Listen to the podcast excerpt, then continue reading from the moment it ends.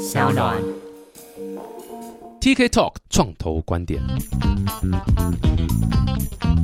Hello，我是 TK，欢迎来到 TK Talk 创投观点。这一次呢，这个请到算是最早最早，只要有玩电玩，应该都有去过巴哈姆特。当初是一个电玩的一个讨论区的一个形式出来。我们邀请到这个创办人 Sega。嗨，各位 TK Talk 朋友，大家好，我是巴哈姆特创办人 Sega。巴哈很早了，巴哈已经二十几年，对不对？啊，我们刚刚办完第二十三周年的战庆，哎，二十三周年，今年是第二十四年了。对，二十三周年。如果是一个人的话，他可能已经有个小孩了。大学毕业，大学毕业啦，对啊，可能可能都已经对不对？有小孩了，对，我就说巴哈姆特是我的大儿子。大儿子，对，生 的第一个儿子。哇，谁敢非常期待你的故事。我想先好奇问一下，就是你是从小出生就是含着这个遥控器出来的，这样。没有啦，我我其实第一次接触电玩，大概是在小六的时候，嗯，因为年纪大一点，年纪大。所以我小六那时候第一次碰到电玩是去朋友家玩，应该是 Apple 吧。Apple，，Apple 电脑。哇，很早，我很很久以前，其实我也搞不清楚是，我现我当时不知道是什么啦，但是我现在回想，那个时候应该是 Apple Apple 电脑，然后开始真正比较认真玩，大概是国一的时候，哦一九八五年那时候开始玩红红白机，红白机，哎红白机太经典了。红白机是一九八三年上市的，哦，对，那就大概我刚出生，我刚出生，啊，真的。赶快补这一句。那差好多。对，所以我大概从国一开始就很着迷在打电动这件事情。嗯嗯嗯。然后就一直玩玩玩到功课坏掉这样子，然后红白机被妈妈摔坏，偷偷把零件捡起来，然后去送修，把它修好，再偷偷玩。哎、这让我想到之前网络上有流传影片，就是那个有个妈妈为了让小孩子好好念书，她把他打的游戏的这个资料全部删掉。哦，这个非常危险举动，在这边跟所有爸爸妈妈讲，千万不要干这个事情。对，这个是会闹人命的哦。啊，对对，这个对小孩子来说，他是那个是他的心血嘛。因为我自己也当爸爸、当家长了，所以其实我可以理解那个不想小孩沉迷在电动的心情。但是对小孩来说，我也懂小孩的心情，就是他他那可能玩了很久，累积的一些角色啊、人物啊、宝物啊，你把它毁掉，那其实会翻脸的。可是谁敢？你应该是最没有资格规 规范小孩管这个管他玩有啊，还是有啊玩的，这就是个家长我我我其实会买游戏给小朋友玩，啊。但是我会限制他时间，对，只是会被老婆念说限制的太不严格。我限制你一天只能打十二个小时。对，大大概这个概念。我假假日不太管吧。嗯，会跟小孩子一起玩吧，对不对？呃，看游戏，嗯有些时候像我买很多 party game，比如说像我大女儿最近很喜欢玩那个 Switch 的萨尔达，对，那就是一个人玩的游戏嘛。那她会玩，然后我的小女儿就会在旁边两个一起，哎，那边有一个什么东西，就是帮忙一起一起玩那个游戏。那我在旁边划我的手机这样子。哦，就是就是看你大女儿玩嘛。对，那就是游戏。那我小女儿，对对对，我小女儿喜欢玩马里奥。很酷啊，对啊，这很好玩。所以你看，你小时候，我刚刚讲说，呃，家长一定是会禁止，因为我也是第一次玩游戏是红白机，哦。然后那时候只要爸爸妈妈就是会说，哎、不可以玩了，然后最后会把它藏起来。我们那个时候那个民风很淳朴啦，嗯。所以玩游戏其实就等于是坏小孩，然后功课就会变得很糟，然后老师都，我记得在学校老师都会说，哎、你们这个小孩子有在学校一直在讨论游戏哦，家长要回家好好照顾一下，好好那个聊一下，嗯。那真的是超级那个年代是这样的，尤其是外面的大型电玩，那时候还没有被扫掉之前，哦，对，大啊，型电玩就喜欢去杂货店后面投钱玩玩 Street Fighter，玩其他的东西。太经典了，Street Fighter 太经典了，对对对对。所以你就等于是国一开始比较是，你知道红白机拿到就热衷，一直玩玩玩，然后就一直玩到什么大学这样，然后一直玩到国三红白机被摔掉嘛，然后我其实我高中联考考得不好，然后后来念了一所私立住校的私立高中，嗯，然后又在学校里面就是没办法打电动嘛，所以我就在课本上，那时候我很着迷 Sega 的一款一台游乐器叫 Mega Drive，就是那时候号称第一款十六位元的游乐器，嗯哼，那不能玩，我就在学校的课本上拼命的画那个 Sega 的 logo，画了一大堆 Sega logo，然后就同学叫我 Sega。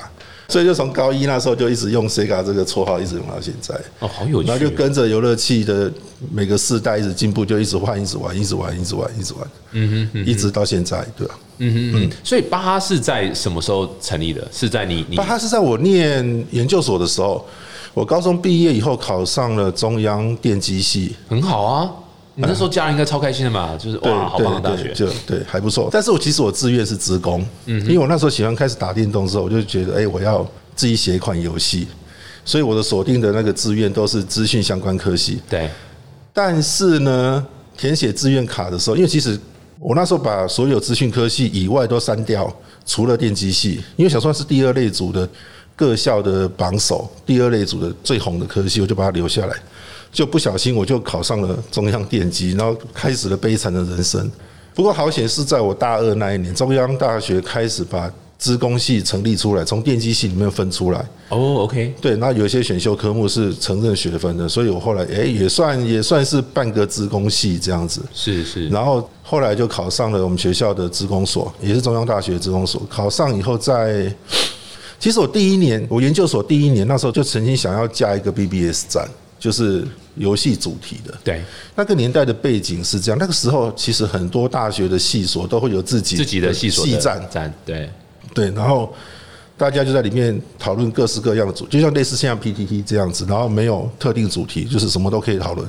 但是有一个现象是，这些 BBS 他们彼此会互相转信。所谓转信的意思是说，我在 A 站发的文章，只要在同一个版。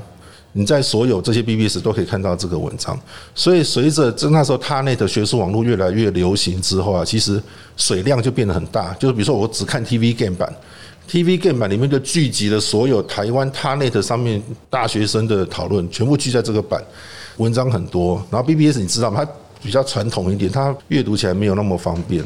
所以那个时候我就想说，诶，为什么没有人去架一个游戏主题的 BBS 站？那我们可以把讨论版切得更细，不要说只是 TV game 或者是 PC game 这样子。所以就有了这样一个想法，然后就开始。我第一次试做，其实在研一的时候就去做这件事情，但是后来失败。失败的原因是因为我那时候野心比较大，我想要把 BBS 把它改造成有点像一个 RPG。我不知道你有玩过骂的那个年代有一个纯文字模式的线上游戏。呃，没有 M U M U D 怎么玩？它其实都是指令式的啊，前进、右转、左转，然后进到一个房间，他会跟你描述说你现在遇到一个怪物，然后全部是你想象成现在线上游戏，但是全部是用文字化，全部文字哦，全部文字化，然后就是用 command 式的，一行一行下指令，然后他就告诉你你走到哪边看到什么，那你要做什么动作。这感觉是嗯很 hardcore 的工程师在喜欢的游戏。就以前因为那个年代其实第一个是联网，因为那时候电脑也不是那么发达，对，然后我那时候想要把。BBS 稍微改一下，加入一些游戏的元素，比如角色有经验值啊，有然后可以装备，可以干嘛干嘛，还有种族什么的。但是呢，毕竟我是研一嘛，还是得老师还是耳上很多论文给我看，所以没有那么多时间。后来，所以这件事情就不了了之。那我第二次想起来在做这件事情的时候，是我升研二的那个暑假。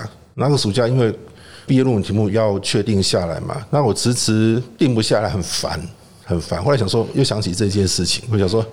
好了，我再来做这个事，跟论文没有关系哦，它不是我的论文，就是想做一些其他的事情。为什么不把这就变论文呢？是是跟我的我那个时候是那个资料库研究室的，嗯，所以其实没什么关系。资料库可以用资，所有东西都要资料库啊，但是所有东西都资料库。BBS 好了，不要解释，反正就是该做事跟想做事是两件事情，对。那那个时候我就想说，哎，我再把这个想法再把它完成起来。那我不要想那么多，我就不要再去把它改成游戏什么的，就单纯加一个 BBS 就好。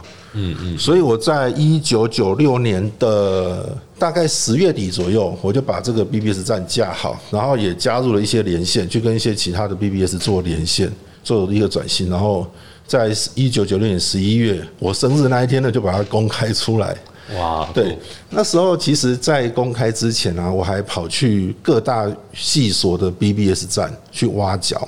对，因为那个时候，就像我刚刚讲的，就每个 BBS 站都会有 TV game 版，会有 PC game 版，然后都会有版主嘛，就每个他们版主这边挖版主，也不是挖，因为大家都是义工嘛。其实 BBS 生态版主都是义工。对，那我就写信发信给这些人说，哎，我是某某某，我现在架了一个电玩主题的 BBS 站，那想要邀请你过来担任版主这样子。因为你一个 BBS 站架起来，我分了很多版嘛，我照我自己认识的游戏，我可能把，比如说 Final Fantasy 我就开一个版，Dragon Quest 我也开一个版。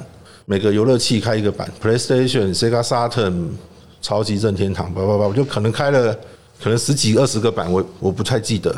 那需要版主嘛？因为在 BBS 生态里面，版主是很重要的一个角色，他要经营、要管理、对，要宣传。那我就去挖这些版主来。那其实对一个喜欢游戏的人来说，其实这些会去当版主，都是对游戏特别有爱的人嘛，你才会去当版主。对。那他们在接到我这个信件通知之后，他们其实反应都还不错，大概就跑来了，然后就开始跟我申请说，哎，他要当什么版的版主。所以我巴哈姆特刚开始开起来的时候，其实。几乎所有版都已经有版主都已经 ready 好了，然后就开起来这样子，所以都没有人说什么巴哈巴什么哈什么姆，你是谁谁什么？哦，不会啦，再把你当诈骗卷。巴哈姆特他其实是 Final Fantasy 这一款游戏里面很有名的召唤兽。嗯嗯嗯，所以那个年代其实。知道这个名字的人还蛮多的，所以我一直说你邀请他们说，他不会说你是谁啊？我我干嘛要去你的版这样子？其实不会啊，因为你要连线到 BBS 就是一个 IP 嘛，那就 Tailnet 连到这个 BBS，你其实连接自己看看就知道了。嗯，对我就我就可以告诉他说，哎，我我加了一个 BBS，它的 IP 是多少？那他们就可以自己进来看，进来看之后，他就会发现说啊，这边真的是一个。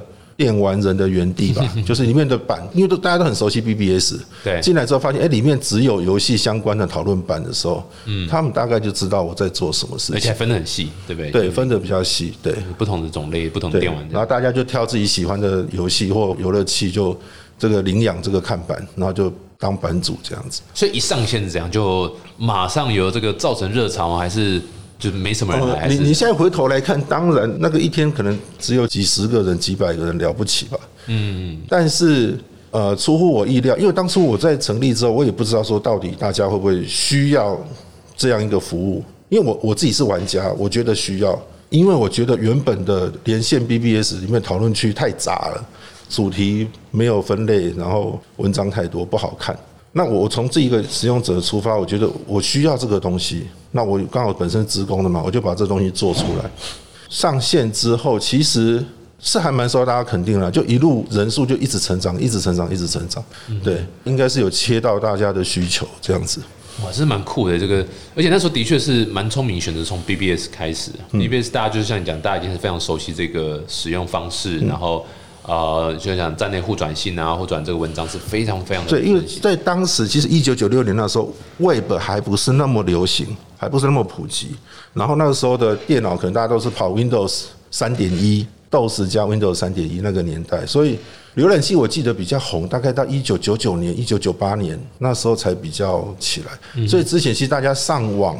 都是 BBS，嗯哼，对，那个时候大学生当然没有人不会玩 BBS。所以那一开始你说只有几十个人来，那你们是有做什么宣传还是行销吗？让后来人流越来越多，还是它就自然 organic 成长？哦，巴哈姆特在上线之前，我除了刚刚说的我们去挖这些版主来之外，还有做一件事情，当然就是到连线版里面去宣传。就是我刚刚讲，全台湾的这些大学系所的 BBS 全部都互相转信，所以我只要跑到 TV Game 版里面发一篇文章。我是谁？我加了一个游戏主题的 BBS，欢迎大家来。它就是一个很有力的宣传，因为全部有上 BBS 的人，有在看 TV game 版的，他们就知道这件事情。太酷了，他们就来了。这个在戏骨就会说你是 growth hacking，去 hack 这 growth，对，不用花一毛钱。其实那个时候根本也不懂什么东西，其实这是很直觉的反应嘛。因为我本来就在这个地方打混那我现在另外创了一个东西，所以去这边打广告，其实打广告。但是因为它一开始是非盈利性质，而且那那个时候的 BBS 生态啊，比较你要讲健康嘛，或比较淳朴一点，大家其实都是分享比较多了，也没有那么多的广告或什么在里面。那我的心态我也是分享，因为我是一个爱好者。我架了一个 BBS 站，然后我就跟大家说：“哎，大家来我这边玩，我也没有收费，就是一个同号的心态。”那其实透过这个管道啊，巴哈姆特就是我没有没有钱打广告嘛，所以第一个行销就是这个动作。那之后其实可能口耳相传吧，其实巴哈姆特的人就越来越多，越来越多。Hello，我是 TK。哇，除了我 TK Talk 创投观点节目之外呢，我要推荐我的好朋友葛如君宝博科技狂人主持的宝博朋友说，告诉你各种新奇有趣的科技新知哦，敬请准时收听。那初期在那么早期的时候，有有遇到什么管理上困难吗？就是你毕竟还是要一个 BBS 站嘛，对啊，你怎么去对维护这个整 community？那一开始当然就是主要第一个是版主要管理，大部分的管理工作是交给版主，就是。每个看板里面是版主在管理，那我是站方嘛，那我会定一些站规，有一些大的规定，站规是我这边制定，然后版主可以制定自己的版规，通常是这样运作。那需要会跑到我这边来管理的，大概就是比如说吵架，比如说两个 user 在里面透过站内信息，在在两个在对骂或者干嘛，或者觉得版主处理不公，版主乱删文这种东西，就会。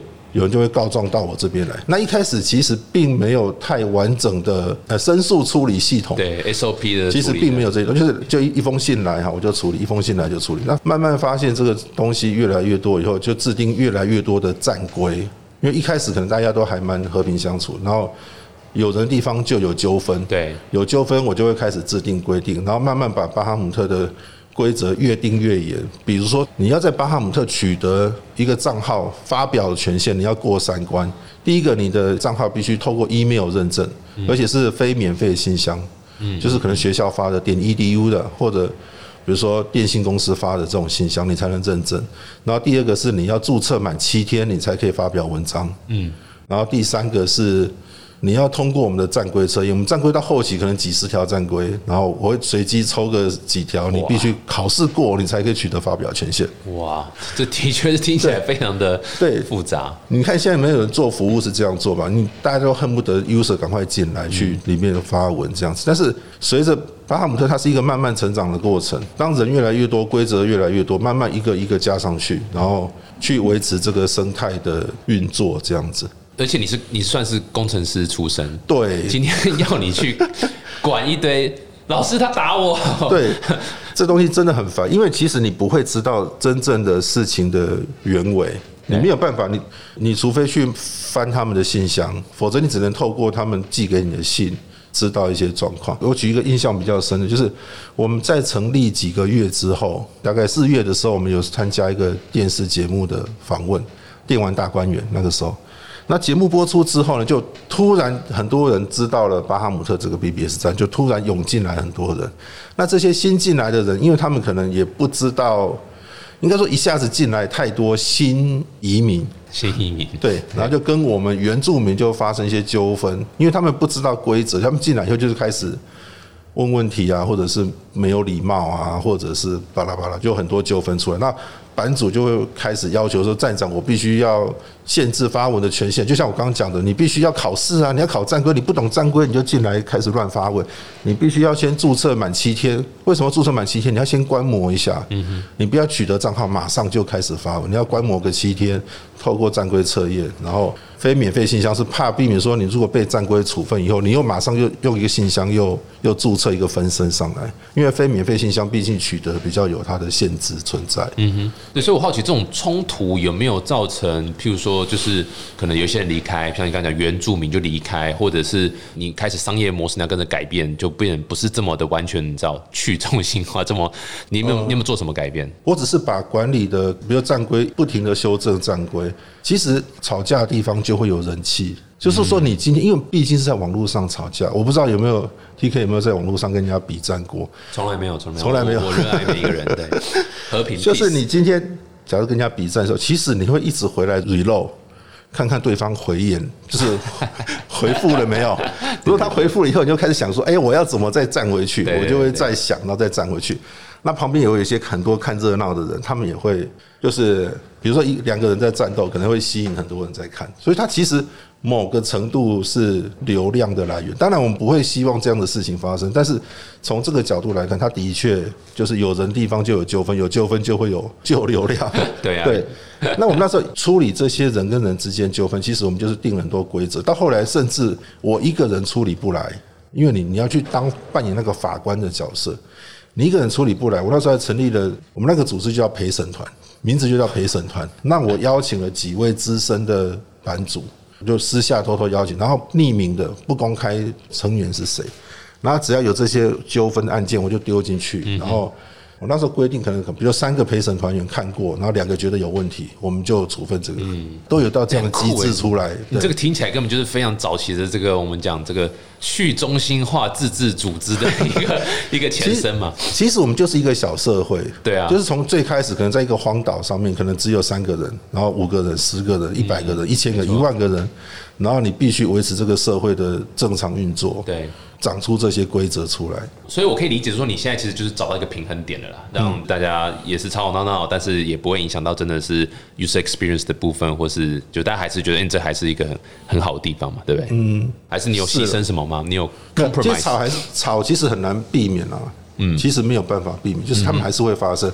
那我们只能画一条红线，比如说你不可以人身攻击。OK，好，你们可以就事论事，在吵到底 PlayStation 好还是 Sega Saturn 好。好，这种主机大战在我们这边其实也是当年也是非常有名的，但是你不可以问候对方家人。是是是那这种你就是踩到红线了嘛，我们就会处分你。大概是这样子。所以你刚刚有提到说，像这种论坛型啊，这种 BBS，这个是没有任何商业模式的。是那你后来是什么时候成立公司？BBS 那时候是公司吗？还是后来才成立公司？然后你的主要的营收商业模式会是怎么样？我成立 BBS 那时候还是学生嘛，嗯，然后我隔年就毕业，就当兵去了。我当了两年兵回来之后，找了第一份工作。那时候是一九九九年，就是网络第一波浪潮，怎么样对泡沫前夕，对泡沫前夕。但是那个时候其实整个市场上非常热嘛，就很多人大家在找投资标的啊，热钱在找标的这样子。我也要退伍了，我退伍要出社会嘛。那第一个 safe 的路线就是我去找一份工作，那另一个就是创业嘛。就想说，哎、我那时候巴哈姆特已经两岁多，那想说，哎、那我是不是有机会把巴哈姆特变成我的事业？脑海里面有这样的想法，加上看了当年的一些美，那数位时代是九九年的七月初刊的，嗯，然后呢看了数位时代，然后就是，哎、当年有有一些是网络金童玉女啊，什么贺元、薛小兰，对对，就看了这些故事，心里就会痒痒的。但是毕竟我没有什么资源，没有什么我也没有钱。那个时候的创业环境也不像现在有这么多育成中心啊，然后很多资源在这边也也都没有。所以我那时候还记得我去听了政府的青年创业贷款，然后觉得、哎看了以后啊很麻烦，然后总之最后就不了了之。那我最后还是找了一份工作，因为那个时候其实运气还不错，就是那时候奇摩站，那时候最大的入口网站，奇摩站在招聘熟悉 BBS 的工程师，我就丢履历丢去，然后诶，就就后来就录取。我录取之后呢，在奇摩站就负责跟另外一位同事一起开发 Web BBS，因为原本 BBS 它是文字模式嘛对，Telnet，那我白天呢帮奇摩站开发 Web BBS。晚上回家就帮巴哈姆特开发 Web BBS，所以在一九九九年的十一月，就巴哈姆特三岁的时候，第一版的 Web BBS 就推出了。嗯，那在这推出一样，在九九年年底这一阵子啊，就是我姑姑，我小姑姑，她跟我说，她老板想找我吃饭，她是台达电的副总裁，就跟他吃了一顿饭，然后。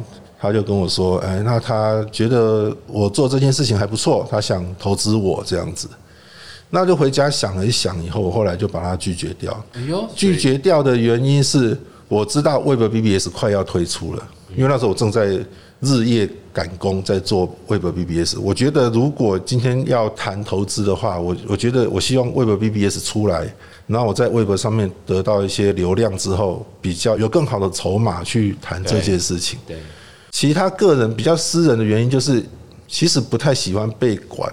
哦，对，就是你今天投资人进来，然后感觉就是他们手会伸进来，然后管东管西这样子，就不太想这样，自己做还蛮开心的。但我我未看先猜，其实主要原因是因为他投的钱不多，他他们当时说要投资我一千万一千万，那个时候一千万哦哦，，一九九九年，当然股份比例什么都没有谈，因为那时其实我也不懂，我就是一个爱打电动的宅男。对，所以我也我也不知道，但是一千万是一个大数字。嗯哼，嗯哼。总之我就先拒绝掉了。那又过了一阵子，我我姑姑又跟我讲说，哎，那那个李先生想再找你吃个饭，就那副总裁，嗯，再去吃了一次饭。那这一次呢，就那个餐桌上就多了另外一位黄先生，他是那个正天海空运一个海空运公司的老板啊。我姑姑在台达店上班嘛，是那跟这个海空运老板，他们彼此是生意上的伙伴。那他们找我吃饭。那这个黄先生，这个海空域老板，他是业务性格的人，嗯，好，然后讲话很爽朗，然后哈哈哈哈，然后很有活力的一个大叔，那个时候在我眼里，他就是一个很有活力的大叔。那吃饭的时候，他就跟我说：“他说，Sega，你现在如果不拿着这一笔钱，赶快加速这个巴哈姆特的成长，你很快就会被其他人超越。”嗯嗯。我后来想想，其实这句话蛮有道理，因为我那个时候其实蛮也蛮累的，就是我白天要上班，然后晚上回家还要去处理人跟人的吵架。哦，一一直都还在处理，一直在处，不然谁处理？对，都还是得处理嘛。那又一方面又帮巴哈姆特开发 Web BBS，就其实我那时候其实还觉得还蛮累的。我举一个例子，有多累就知道，九二一，嗯，发生在那一年九月二十一，我睡到不省人事。哇，这个摇成这样，对，摇成这样，我还不知道发生什么事情。是，就是那后来这顿饭之后呢，我我就想一想说，哎，好像对，因为当时网络还没泡沫嘛，那到处市场上就是谁拿到多少钱，谁拿到多少钱，干嘛干嘛。那就这些因素之下，我决定好，那我。我接受他们投资，然后我就跟奇摩站递了辞呈，我就做到年底，做到一九九九年年底，然后两千年出来一二月我们就做一些筹备，然后大概二月底的时候公司就开起来，所以我们公司刚刚满二十周年，是。二十几周年了啊，对，公司没有公司对公司是两千年二月二十四嘛，I see I see，对，就是前几天刚过，那个算是第一轮嘛，就最早的一开始天使轮嘛，天使轮，你后来还有在拿投资人的钱吗？没有哎，哦，所以就等于是那个资金一直到现在。我那时候拿了一千万，其实他们是分批进来的，他们先进来五百，嗯哼，第一年就烧掉了，是哦，其实也烧蛮快，对，蛮开心的感觉。